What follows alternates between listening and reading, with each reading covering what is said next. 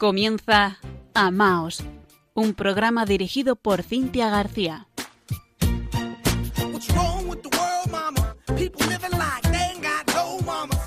Queridos oyentes de Radio María, muy buenas noches. Les saluda Cintia García desde Murcia, junto a Fran Juárez en la parte técnica. Bienvenidos a Amaos Radio María en este mes de agosto. Un mes en el que quizás dispongan de más tiempo libre y por eso les animamos a contactar con nosotros en la dirección de correo electrónico amaos@radiomaria.es.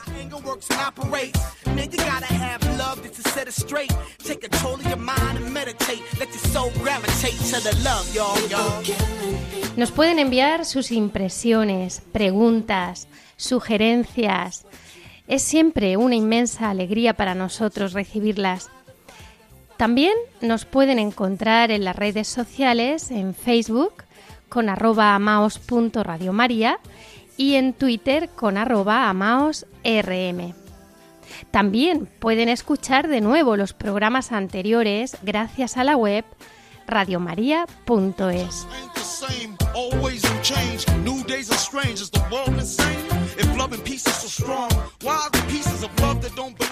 Hoy lunes fiesta de la transfiguración de nuestro Señor, admiramos la gloria de nuestro Dios, que reina altísimo sobre toda la tierra. Contemplamos la creación y recogemos algunas meditaciones de la encíclica Laudato Si, publicada hace tres años por el Papa Francisco sobre el cuidado de la casa común.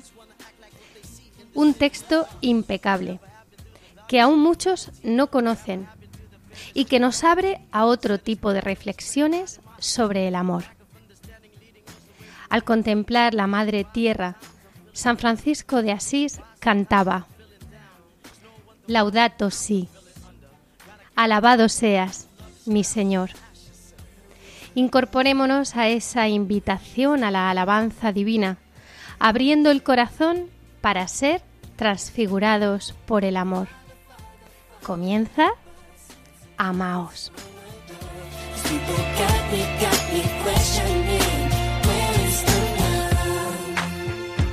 Sing with me, y'all. One world, one world. We only got one world, one world. That's all we got. One world, one world. And something's wrong with it. Something's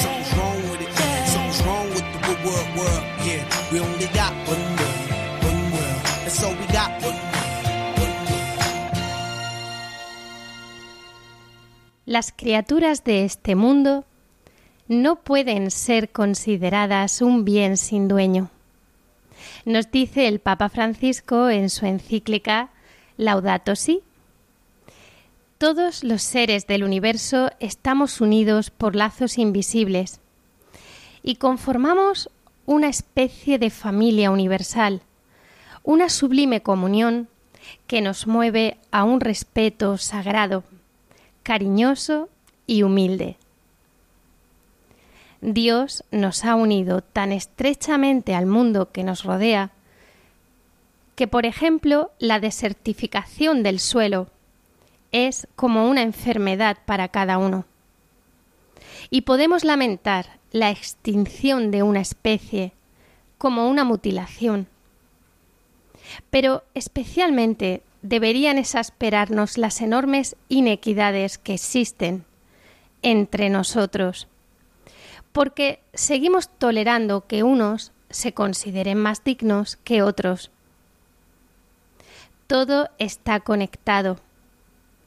Se requiere una preocupación por el ambiente unida al amor sincero hacia los seres humanos y a un constante compromiso ante los problemas de la sociedad.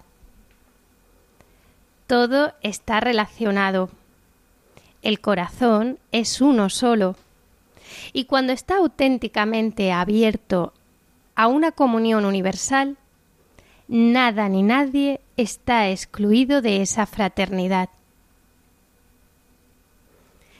Esta noche nos acompaña Pedro Juan Martín Castejón, ingeniero y economista, doctor en Ciencias Económicas y Empresariales y doctor en Antropología Social, miembro del Consejo General de Economistas de España. Una persona con madurez en la esfera profesional, con experiencia directiva en el sector privado y también profesor de la universidad. Con él vamos a tratar de meditar la aplicabilidad de algunos principios que defiende la Iglesia. Buenas noches, Pedro Juan. Bienvenido a Amaos Radio María. Un afectuoso saludo para todos los oyentes de Radio María y en especial para ti, Cintia, por darme la oportunidad de poder dirigirme a todos ellos y sobre todo para esta radio que tanto bien hace a tantas personas en momentos tan especiales como los que estamos viviendo. Estamos felices de que te encuentres aquí con nosotros. y querido Pedro Juan, el Papa Francisco nos recuerda que no somos Dios. que la tierra nos precede y que nos ha sido dada. Sin embargo, nunca hemos maltratado y lastimado nuestra casa común como en los últimos dos siglos. Hay demasiados intereses particulares y muy fácilmente el interés económico llega a prevalecer sobre el bien común. Si alguien observa o observara desde afuera la sociedad planetaria, se asombraría ante semejante comportamiento que a veces parece suicida. Sin embargo, la humanidad está llamada a tomar conciencia de la necesidad de realizar cambios en el estilo de vida, en la producción, en el consumo, porque el ambiente humano y el ambiente natural se están degradando juntos. Pedro Juan, ¿cuál, es tu opinión? Bueno, es, es un tema, como bien dices, que, que, lo estamos viendo día a día. Es un tema complejo, pero es un tema en el que merece una pena una reflexión. Yo creo que acertadísimamente el Papa Francisco, con su encíclica Laudato Si, hace un intento muy sincero por, por explicarnos y hacernos ver cuál es el camino que deberíamos de seguir. Eh, no solamente yo creo que es un avanzado, porque de alguna forma los objetivos de sostenibilidad que propone Naciones Unidas, toda la expansión que está teniendo la responsabilidad social, yo creo que están recogidas precisamente en este documento del Laudato Si. Un documento que yo sí animaría a todos nuestros oyentes a que tuvieran la oportunidad de leerlo, porque enriquece mucho eh, el saber y da sabiduría moral que yo creo que es algo también muy necesario en estos tiempos, no solamente conocimiento, sino sabiduría moral. Y es un documento que realmente lo que te hace es desarrollar valores y desarrollar principios y además te indica por dónde puede estar la forma en la que tenemos que actuar los cristianos. En este sentido, la realidad es que ahora mismo la influencia de los mercados, sobre todo económicos y financieros, están haciendo que, se anteponga intereses de tipo económico por encima de la dignidad de las personas, por encima del propio planeta. Entonces la Iglesia manda un mensaje muy claro en este sentido en la cíclica y es que hace falta una regulación de esos mercados y que esa regulación tiene que estar basada en un discernimiento ético, donde desde siempre la propia doctrina social de la Iglesia ha marcado claro cuál es el camino. El camino es el camino de la dignidad del ser humano, a llevarlo a ser un hombre integral y defender la casa común. Y no dejar para el final determinadas medidas, ¿no? Como han sido, por ejemplo, las de medio ambiente. Parece que el Papa insiste mucho en que desde el primer momento en que se inicia un proyecto, y aunque el beneficio económico sea un indicador válido para, para conocer que las cosas marchan bien, pero por supuesto no puede ser el único indicador. Por supuesto que no. Y esto que voy a decir, eh, yo creo que, de hecho, estoy con compañeros míos de la universidad haciendo un esfuerzo en este sentido y cada vez son más profesores que vemos más claro que, bueno, yo estoy en la Facultad de Economía y Empresa, con colegas de otras facultades también a nivel nacional, y es cuando los alumnos llegan al final a hacer sus proyectos de, TFG, los proyectos fin de, grado, los proyectos fin de máster, y quieren lanzar con una idea de negocio, quieren lanzar con una idea de una posible empresa, eh, incluir en el objetivo estratégico un objetivo que tenga que ver con la sostenibilidad. con lo que es defender la casa común. La economía no se sostiene, ¿me comprende?, si no hay un interés real. Y esto es lo que el Papa Francisco muy acertadamente dice. Cuando vayas a poner en marcha una iniciativa empresarial, un negocio, ten en cuenta ya estos objetivos de sostenibilidad para defender el propio planeta y actuando desde la responsabilidad social. Porque es lícito tener beneficio, y esto es bueno que lo digamos, es lícito tener beneficio, pero ese beneficio tiene que venir como consecuencia que tu actividad está ayudando a los demás seres humanos a tener una vida más digna. Y esto a veces se olvida. Y piensa que si yo degrado la dignidad de otras personas y mi beneficio, mi beneficio a nivel legal es bueno. A nivel legal puede ser bueno, pero a nivel moral no hay un beneficio legítimo que vaya en la degradación de otros seres humanos. Tendría que seguir siempre en el desarrollo de la dignidad de otros seres humanos y es muy lícito tu beneficio. Así es. Y podemos tener ejemplos, sin citar nombres, ¿verdad?, de prácticas que no han sido todo lo éticas que, o que comprobamos que no son todo lo éticas que deberían ser, por pues supuesto. Y por eso el Papa Francisco está hablando de urgencia, de no dejar para mañana este asunto, ¿no? Efectivamente. Es urgente. Es muy urgente. De hecho, recientemente pues hemos tenido noticias que grandes multinacionales del sector automovilístico, empresas del sector consumo, han tomado acciones realmente muy agresoras con el medio ambiente, bien por el tema de contaminación, bien por el tema de cómo ha sido de quemar espacios de selva para poder conseguir eh, determinados productos, como puede ser el aceite de palma, ¿no? el aceite de palma, que por cierto es malo para la salud. Muy malo para Y no lo encontramos en tantos supermercados, no sé. Claro, y además es, es increíble porque sin darnos cuenta en, muchos productos que utilizamos de detergente, de jabones, etcétera, etcétera, lavavajillas utilizan aceite de palma para su composición. Y así como tantas cosas, y uno, uno se dice a sí mismo, parece mentira. Parece mentira, por eso yo creo que, que el, el mensaje que nos da el Papa en esta encíclica es un mensaje de que nosotros también, a nuestra pequeña escala, podemos actuar y podemos actuar con dos líneas para mí muy importantes, que es la línea de un consumo responsable y de, de un ahorro responsable. ¿Por qué un consumo responsable? Porque no solamente consumir desde cierto grado de austeridad, que también es importante que tengamos en cuenta no caer en un consumo excesivo, sino aquel que realmente necesitamos para llevar una vida digna, no más. ¿Me entiendes? Y luego ver también con nuestro acto de comprar a quién estamos beneficiando. Porque yo cada vez intento mentalizar más a mis estudiantes y a las personas que entro en los foros, en las conferencias, que sean conscientes realmente a qué empresas estás comprando.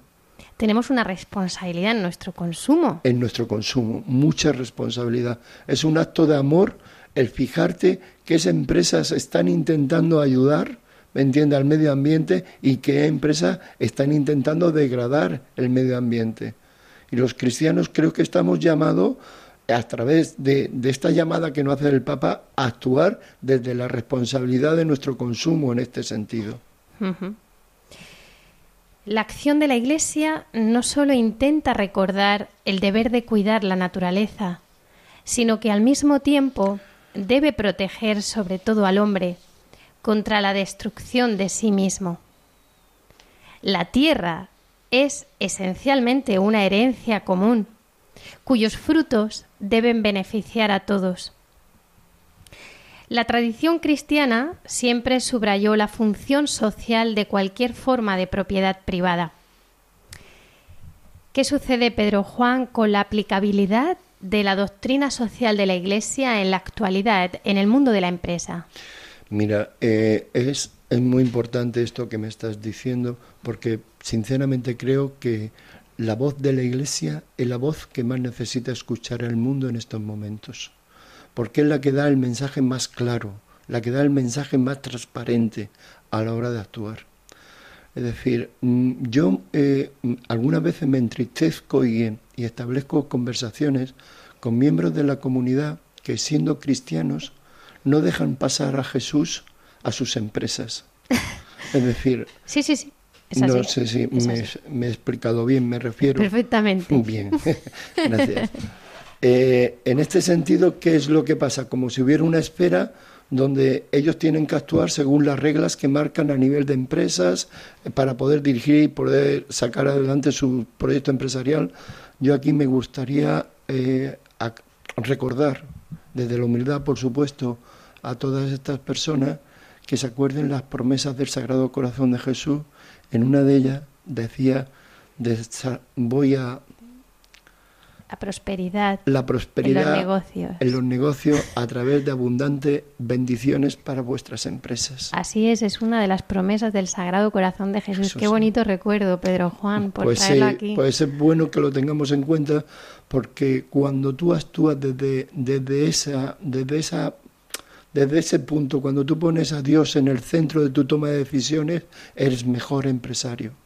Y os voy a poner ejemplos técnicos, reales. Ahora mismo, por ejemplo, en el mundo de la empresa, lo último que se está llevando como actividad directiva que se están poniendo para formar a los líderes del futuro es el perdón y la compasión. Como el perdón y la compasión. Como habilidad directiva. Hemos tardado un poquito. Hemos tardado un poquito porque este mensaje lo viene diciendo en la iglesia desde sus inicios, ¿no? Es triste que tengamos que llegar al 2018 para poder escuchar este mensaje, pero es así y, voy a explicar el por qué. Porque además eh, este año ha sido el primer año que, que lo hemos podido desarrollar aquí en la Universidad de Murcia, un primer curso eh, esto nos viene además, las dos primeras universidades que lo han desarrollado ha sido la Universidad de Wisconsin, que tiene una cátedra del perdón para el estudio del perdón. Una cátedra, una cátedra exclusiva de los estudios del perdón, pero en la influencia del perdón en beneficios empresariales para los empresarios. Impresionante. Impresionante. ¿Por qué? Por una razón muy sencilla y os lo voy a intentar explicar para que nuestros oyentes. Porque cuando tú estás dirigiendo una empresa, las empresas, y eres líder de un grupo de trabajadores, y eres el empresario, el que quiere que, tu empresa vaya bien, hoy más que nunca se necesita que esa empresa sea innovadora. Para innovar, las personas, me comprende, pueden, tienen que salir de la zona de confort y, y tienen que ir a la zona de oportunidad e intentar hacer cosas nuevas. Cuando tú ante un empleado que ha salido de esa zona de confort, que ha hecho algo nuevo, ¿me comprende? Eres capaz de saber que si ha fracasado, eres capaz de perdonarlo, pero perdonarlo de verdad, perdonarlo sabiendo, me comprende, que lo perdonas de corazón, esa persona se siente más unida a ese empresario, se siente más unida a través del perdón y sigue siendo un, valor que cada vez da más a la propia empresa en todos los sentidos. Entonces, con esa energía del perdón que nuestro Señor Jesucristo nos la enseñó muy bien, el perdonar es un arma poderosísima para las personas que tienen que dirigir a otras personas. Y ahora viene por el mundo de la empresa, pero yo espero que esto se expanda. De hecho, estamos trabajando para desarrollar un curso sobre la gestión del fracaso y el perdón, de estudios propios de la Universidad de Murcia y esperamos en el curso venidero poder ponerlo a disposición de nuestros estudiantes. Qué maravilla, Pedro Juan, tener constancia de estas noticias y también nos llamaba la atención cómo en la empatía, ¿verdad? Se habla tanto de empatía que está tan de moda y es la caridad cristiana de toda la vida. De toda la vida, de toda la vida. Es, eh, yo algunas veces incluso, sí, es verdad, es así. Y, y, luego yo he tenido algunos debates también desde un punto de vista más antropológico con el tema de la compasión, porque mm, hablan de la compasión desde el punto de vista mm, haciendo alusión a religiones orientales, etcétera, etcétera, y, les digo no. Es que no eh, comprometen tanto. Claro, tenemos yo creo la suerte de estar en una institución como la Iglesia Católica, una institución comprometida, comprometida con el planeta y comprometida con la dignidad de los seres humanos. Y yo creo que claro que es difícil estar en una institución que ella misma se exige tanto y que de alguna forma a nosotros también nos tiene que servir de estímulo para poder hacerlo. Y voy a ir un poco más allá, porque muchas veces es una institución que no le damos el verdadero valor que tiene. Es una institución que es abanderada de transparencia, cuando hasta ahora, pues ahora ya podemos poner la doble casilla y poder marcar para que los fines sociales y los fines de la Iglesia en cuanto al IRPF, pues podamos tenerlo. Pero hasta este momento, cuando teníamos que elegir, la única institución que ha estado presentando todos los años, todos los años que ha estado recibiendo la parte proporcional del IRPF que le correspondía, ha estado presentando hasta el último céntimo en que se lo ha gastado, presentando el gasto por diócesis. Y es bueno que nuestros oyentes lo sepan, que es una institución muy transparente con el dinero público. Quizás otras no lo son tanto y no vamos a hablar de no eso. vamos a hablar de eso. Pero, que es un modelo a seguir. Pero es un modelo a seguir. Lo, lo destacamos como Lo modelo a destacamos seguir por eso. porque se la critica tanto a nuestra querida Madre Iglesia. Claro.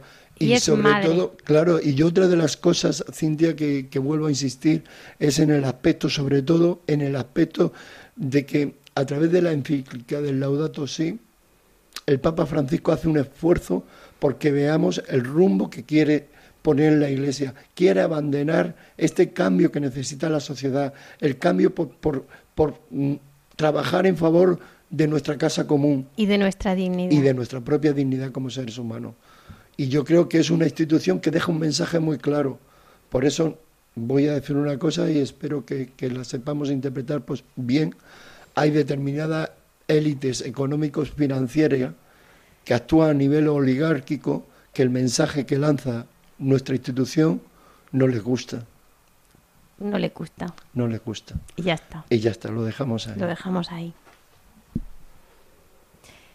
Si los hombres tuviésemos la mirada de Jesús, su ternura, si cada criatura fuese importante a nuestros ojos, Jesús trabajaba con sus manos, vivía en plena armonía con la creación, invitaba a sus discípulos a reconocer en las cosas un mensaje divino.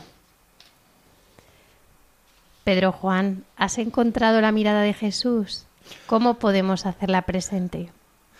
Yo creo que la mirada de Jesús la llevamos todos dentro. La, la, llevamos dentro y no nos damos cuenta. Simplemente es abrir la ventana para que esa mirada de Jesús llegue a más. Os voy, a poner un, un, una pregunta, un ejemplo, una reflexión, como queráis llamarlo. Imaginamos que, que somos padres de familia. ¿Tú realmente puedes ser feliz? ¿Realmente hay algún padre o madre que pueda ser feliz cuando alguno de sus hijos no tiene una vida digna? Me pregunto, yo creo que, que ninguno, ningún padre, ninguna madre puede ser feliz y dichoso si uno de sus hijos no tiene una vida digna. Elevo la pregunta, porque ahí está la mirada de Jesús para mí. Ahí está esa mirada de Jesús. ¿Y si abrimos la ventana y nos hacemos la pregunta en otro nivel? ¿Y un empresario puede sentirse feliz y dichoso sabiendo que sus, trabajadores, me entiende, y colaboradores no llevan una vida digna porque él de alguna forma no se lo está permitiendo? Y esto lo podríamos seguir preguntando a la esfera de los políticos, a la esfera de las élites. ¿Tú puedes sentirte feliz cuando en tu comunidad, cuando en el planeta, podríamos decir, las personas no tienen una vida digna? Este es el tema que, que es la mirada de Jesús que tiene que estar presente. Yo creo mucho que, que Dios sale al encuentro del hombre a través de Jesús. Y el mensaje de amor y verdad que nos lanza es un mensaje para trabajar, cada uno desde nuestra esfera, pero desde el compromiso que tenemos que respetar la casa común, que es este planeta que tenemos, que tenemos que respetar también a todas sus criaturas y sobre todo tenemos que trabajar para que la dignidad del ser humano llegue a todos los seres humanos. Esto es lo que la Iglesia llama hacer presente el reino de Dios. Sí. Y la cultura y, y crear la civilización del amor. Efectivamente. Es poner el corazón en todo lo que hacemos. Es eso, es eso. Y hacerlo presente. Por eso te decía antes que no se puede ser cristiano y haber ámbitos de tu vida donde no quieras dejar pasar a Jesús. Efectivamente. Porque todo empieza interiormente. ¿no? Efectivamente. Empieza desde dentro y, y, se tiene que trasladar fuera. No podemos desde fuera hacia adentro. No, en absoluto. Mira, yo, yo quiero poner también un ejemplo y vamos a seguir la misma tónica que hasta ahora, de no dar nombres. Ajá pero de una empresa, de una empresa eh, que bueno, es una empresa familiar, no es una empresa muy grande, pero mm, ha hecho un acto por conciencia, porque está muy comprometida con los aspectos de responsabilidad y a uno de sus empleados, uno de los hijos, ha tenido una enfermedad muy, muy especial que la única forma era operarlo precisamente en Jerusalén, en una clínica de allí el coste era muy alto y claro, los medios que tenía la familia no les permitía. La empresa ha dado un paso adelante y ha puesto todo el dinero para esa familia para ayudarlo. ¿Sabéis la repercusión que ha tenido? Un empleado de la empresa. Para, sí, era el hijo de un empleado. No os podéis ni imaginar cómo ha aumentado esa empresa su productividad la vinculación de la sus vinculación empleados. de sus empleados con esa empresa. El compromiso. El compromiso, cómo se sienten feliz porque... Porque trabajan ahí. Ahí, ¿me entiende? y esto es importante que, que, se sepa, ¿me entiende? Es muy importante. Y luego, pues bueno, gracias a Dios también, pues ahora la abundancia le está viniendo porque le están viniendo pedidos internacionales y le está... tú me enseñaste una vez... ¿Yo? Sí, una frase muy bonita y es que a Dios nadie le gana en generosidad. Es cierto. Y yo creo que actuar desde la responsabilidad social y desde la generosidad es la mejor manera de que entre todos podamos hacer este cambio que necesitamos. Cuando Jesucristo hizo la multiplicación de los panes y de los peces, pidió que alguien pusiera lo que tenía, que era muy poco, pero el hombre puso lo que tenía y Jesucristo lo multiplicó. Es cierto estamos poniendo todo lo que podemos nosotros, pues dejamos esas preguntas hoy para, para meditar, ¿verdad? Muy bien.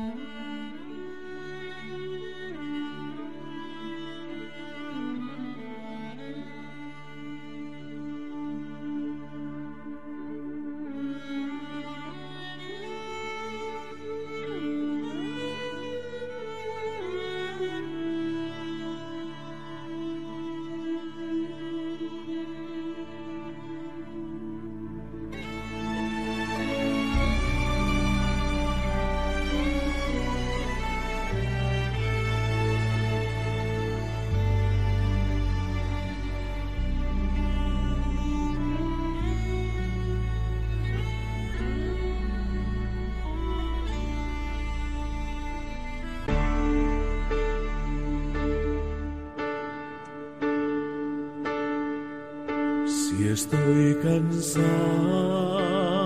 y débil por mis cargas y siento que la angustia me perdí.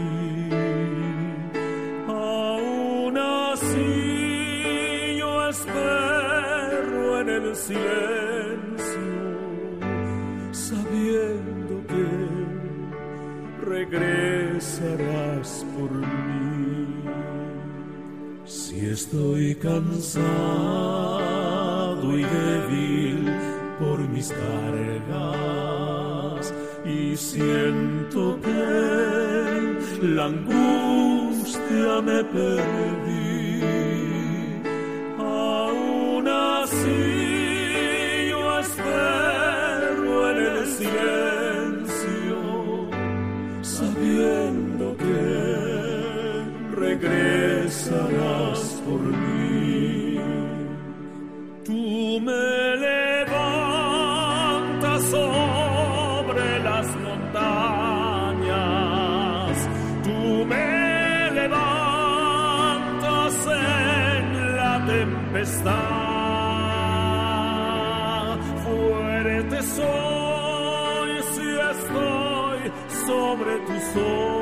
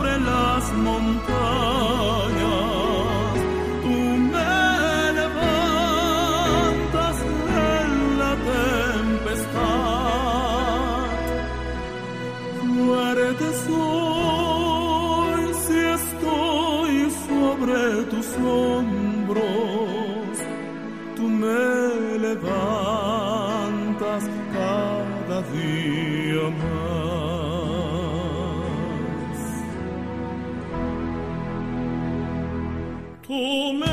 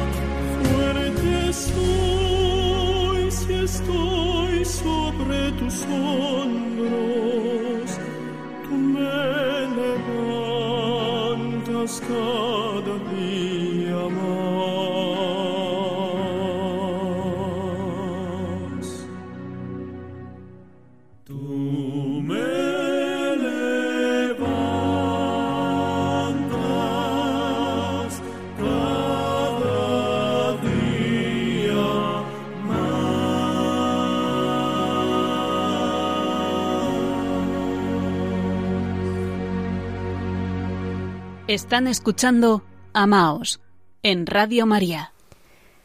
Tú nos levantas, Señor. Nos muestras la profundidad de la vida, la necesidad de aminorar la marcha para mirar de otra manera. No renunciemos a preguntarnos por los fines y el sentido de todo, sino la permanente novedad de productos se unirá al aburrimiento. Legitimaremos cualquier situación vigente y necesitaremos cada vez más sucedáneos para soportar el vacío. Es urgente avanzar en una valiente revolución cultural, orientada hacia otro tipo de progreso, más sano, más humano, más social, más integral. Pedro Juan, ¿cómo empezamos? Bueno, eh, yo creo que tenemos que tener en cuenta que estamos en momentos mm, mm, muy especiales. Yo creo que mm, tan especiales que nos hacen plantearnos muchas cosas. Por ejemplo, si observamos el planeta, la degradación que está teniendo el planeta, esas imágenes de los icebergs que se están descongelando, que no los vamos a recuperar en muchos cientos de años. Eh, esas imágenes que hay de contaminación de los plásticos en los mares, esa degradación del planeta. Y cuando miramos a los seres humanos, esa ansiedad, esa falta de sentido de la vida que se tiene, que parece que actuamos como si estuviéramos esquizofrénicos. Esto es un momento en el que nos tenemos que parar todos y decir qué no está pasando, qué no está pasando porque algo no está funcionando.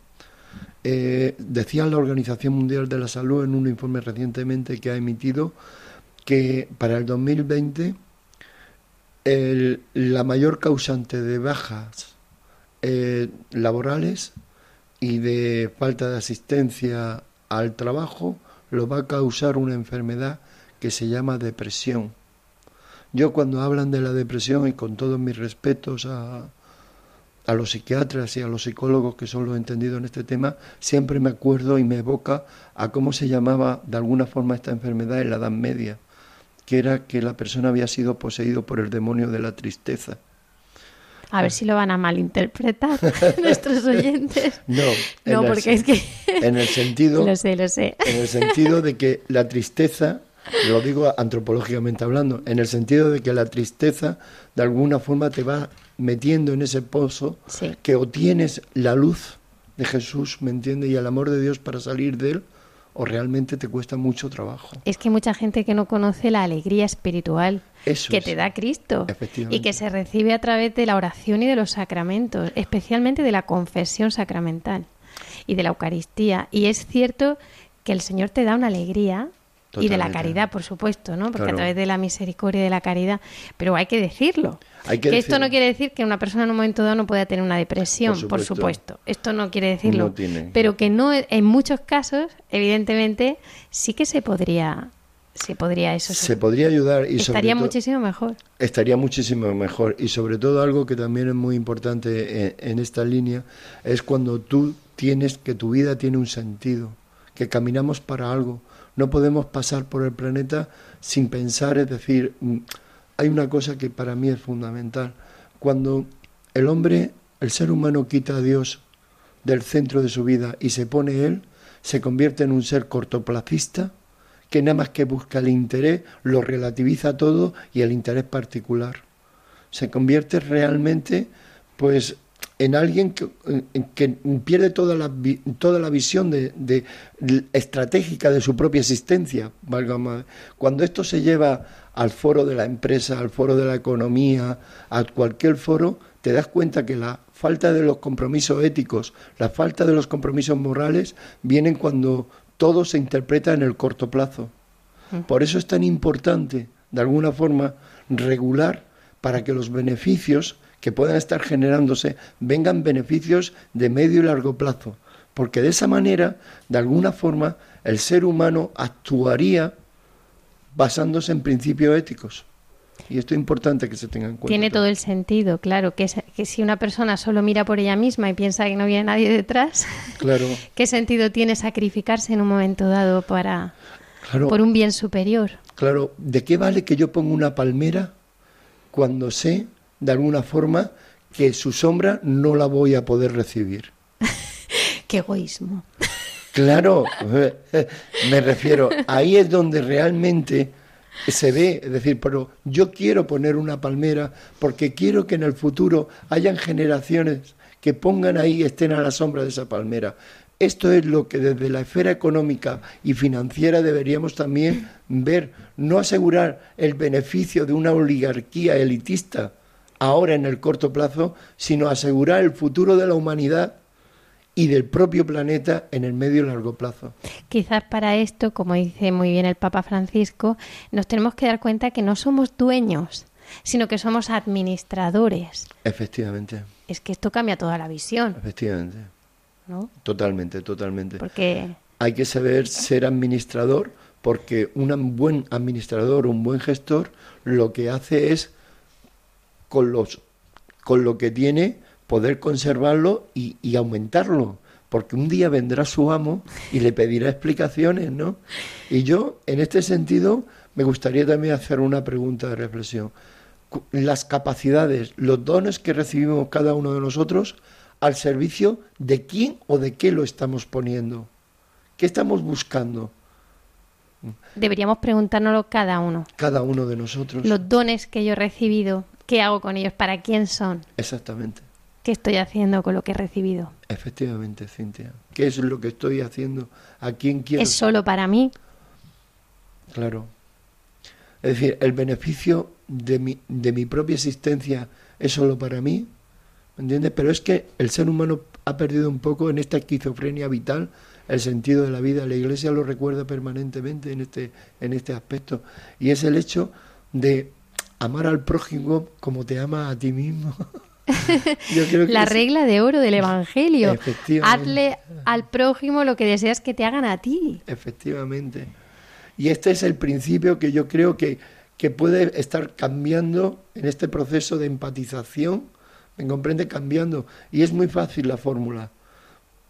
Nada más que cualquier economista, cualquier financiero, cualquier empresario que busque una estrategia para conseguir esos beneficios de una forma digna y legítima en el medio y largo plazo, al final de alguna forma está poniendo a Dios en el centro de su vida. Esto me ha venido la parábola de los talentos, ¿no? De- del Evangelio. Efectivamente. Que bueno, recordar que somos administradores y evidentemente que todo está interconectado y que nos necesitamos unos a otros. Yo me siento muy necesitada, Pedro Juan, de los mucho, demás. Mucho. Y yo creo que continuamente todos neces- nos necesitamos y que ahí hay una belleza. Y sin embargo parece que no queremos necesitar. Queremos... Eso es cierto. Desde ¿Y no es así? No es así. Además, eh, desde el punto de vista antropológico, cuando se ve todo el proceso evolutivo que hemos tenido, se ve que al final el Homo sapiens sapiens, que es el que hemos formado esta sociedad, lo hemos formado porque una de nuestras principales habilidades o dones sociales ha sido precisamente eso, ser solidarios los unos con los otros. Y es muy triste que, que estemos perdiendo esto, La solidaridad. la solidaridad. Siempre somos más fecundos cuando nos preocupamos por generar procesos más que por dominar espacios de poder. Hemos de pensar en el bien común a largo plazo. Esto es una llamada a la solidaridad y una opción preferencial por los más pobres. Cuando el ser humano se olvida de Dios y se coloca a sí mismo en el centro, todo se vuelve irrelevante si no sirve a sus propios intereses inmediatos. Surge el relativismo y con él una constante esquizofrenia que provoca incluso la rebelión de la naturaleza. También el hombre es para sí mismo un don de Dios y por tanto debe respetar en sí la estructura natural y moral de la que ha sido dotado, siendo un administrador responsable, impregnado de sentido espiritual. Nuestras capacidades han sido donadas por Dios para el servicio a los demás. Todo está conectado. El tiempo y el espacio no son independientes entre sí, y ni siquiera los átomos o las partículas subatómicas se pueden considerar por separado. Así como los distintos componentes del planeta, físicos, químicos y biológicos, están relacionados entre sí, también las especies vivas conforman una red que nunca terminaremos de reconocer y comprender. Querido Pedro Juan, ¿qué deseas añadir ya al concluir este programa para los oyentes de Amaos? Bueno, pues yo quisiera concluir diciendo que en el momento que estamos, donde estos mercados a los que hemos hecho referencia, económicos y financieros, nos están llevando a una situación de, de una gran degradación, a tanto a nivel de, de los seres humanos como del propio planeta, es necesario sobre todo hacer una reflexión ética, una reflexión ética que se tiene que instaurar y además actuar con mucha prontitud en este sentido, que se tiene que instaurar de alguna forma en las propias universidades y en las escuelas de negocios. Debe haber una asignatura, no una asignatura transversal de corte, mmm, por decirme decir, optativo, sino una asignatura fundamental que es la ética en la toma de decisiones a nivel empresarial, a nivel económico y a nivel financiero.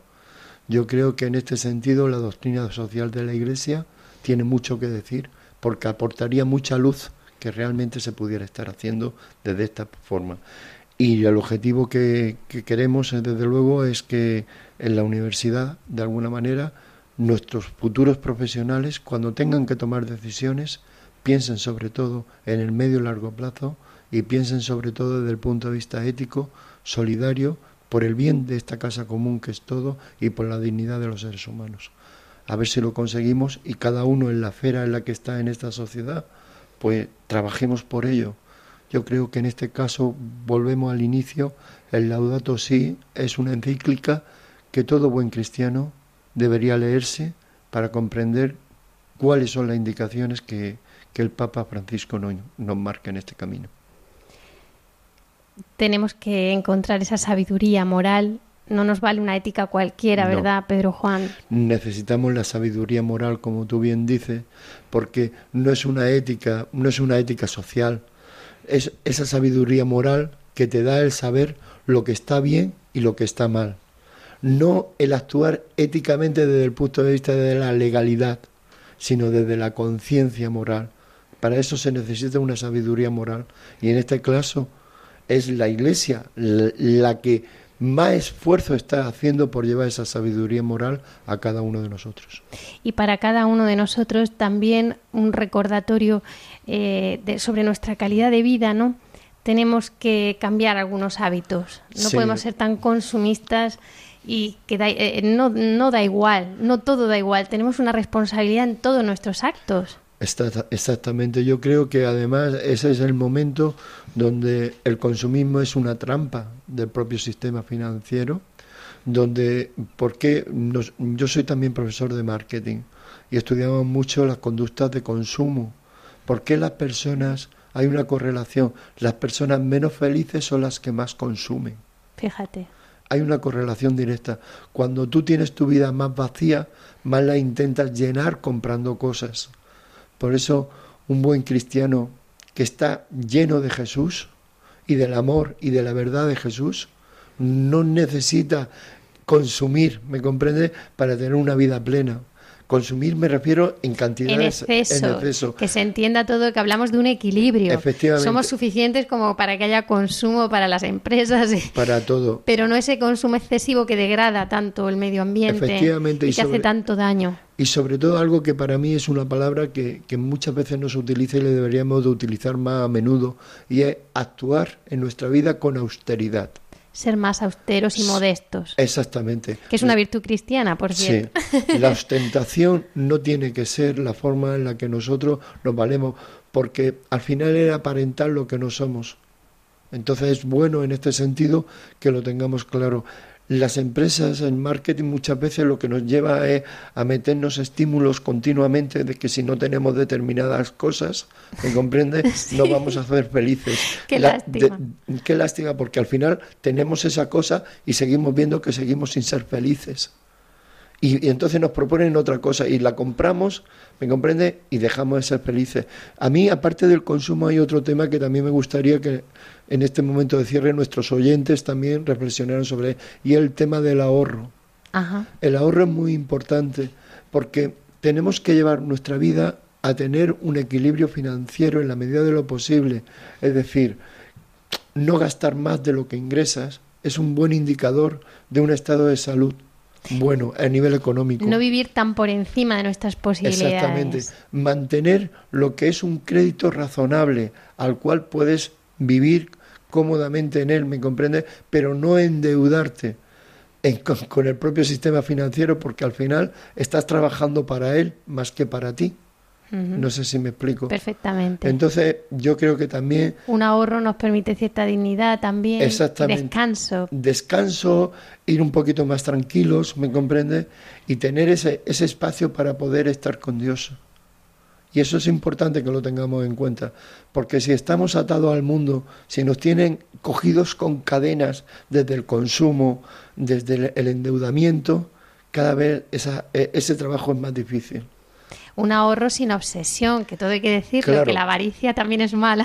Efectivamente, también Hablamos siempre de equilibrio, hablamos de equilibrios. siempre de equilibrio. La persona tiene que encontrar esos puntos de equilibrio que no le desestabilicen el corazón, Claro. porque no prestamos atención a nuestro corazón y de él mana la vida, dice el Evangelio. Efectivamente. Y luego otra cosa que sí me gustaría mucho y transmitir ya como es el aspecto de la transparencia, Ajá. de la transparencia con la ley. Yo creo que esa, esa enseñanza de Jesús, al César lo que es del César y a Dios lo que es de Dios, lo tenemos que hacer presente en nuestra vida. ¿De qué manera? Pues no permitir la economía sumergida. No, no, si, si no puedo comprarme algo más, me compro algo menos, pero yo pido mi factura Ser honestos, ser honestos, sinceros, sincer- transparentes. transparente, que demos ejemplo porque nuestra institución, nuestra querida institución como es la Iglesia, sí lo es. Seamos también nosotros ejemplos vivos en este sentido. Muchísimas gracias, Pedro Juan Martín Castejón, por ayudarnos a poner luz humana, académica y profesional sobre la aplicabilidad del Evangelio de Jesús en nuestra vida cotidiana. Muchas gracias y agradecerte a ti, Cintia, a Radio María y a nuestros oyentes este espacio en el cual, pues, la verdad espero que, sirva de reflexión sobre todo en temas que considero realmente importantes cara al futuro y, y a nuestra fe. Muchísimas gracias. Cerramos este programa con una oración propuesta por el Papa Francisco para que los cristianos sepamos asumir los compromisos con la creación que nos plantea el Evangelio de Jesús. Oremos.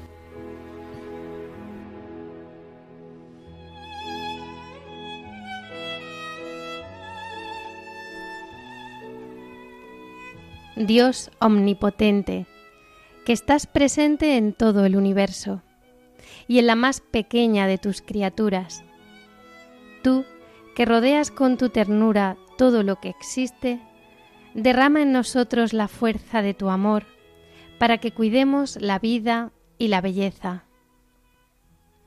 Inúndanos de paz para que vivamos como hermanos y hermanas, sin dañar a nadie Dios de los pobres, ayúdanos a rescatar a los abandonados y olvidados de esta tierra que tanto valen a tus ojos.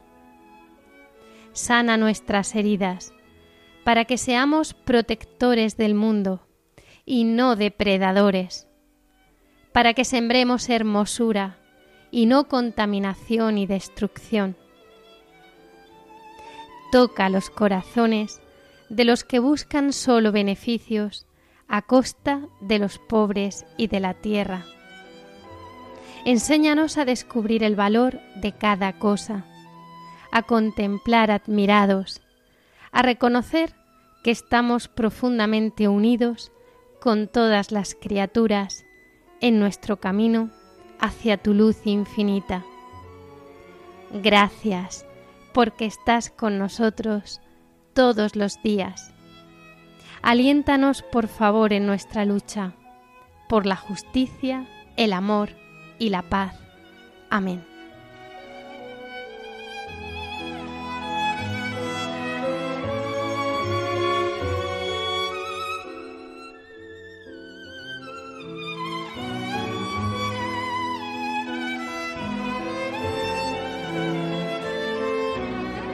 Gracias por su compañía. Esperamos sus sugerencias, comentarios, preguntas.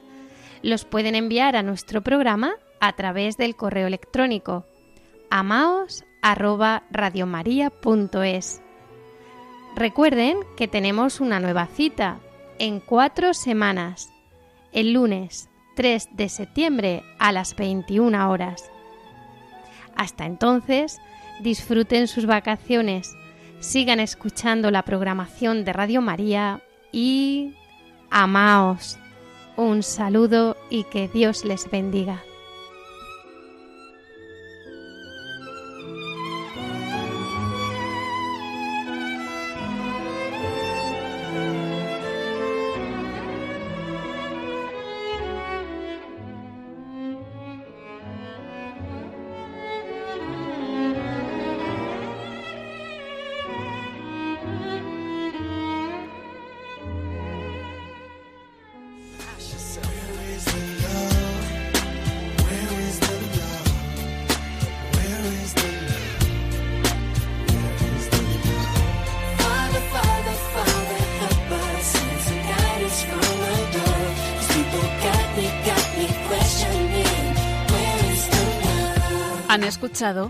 Amaos, un programa dirigido por Cintia García.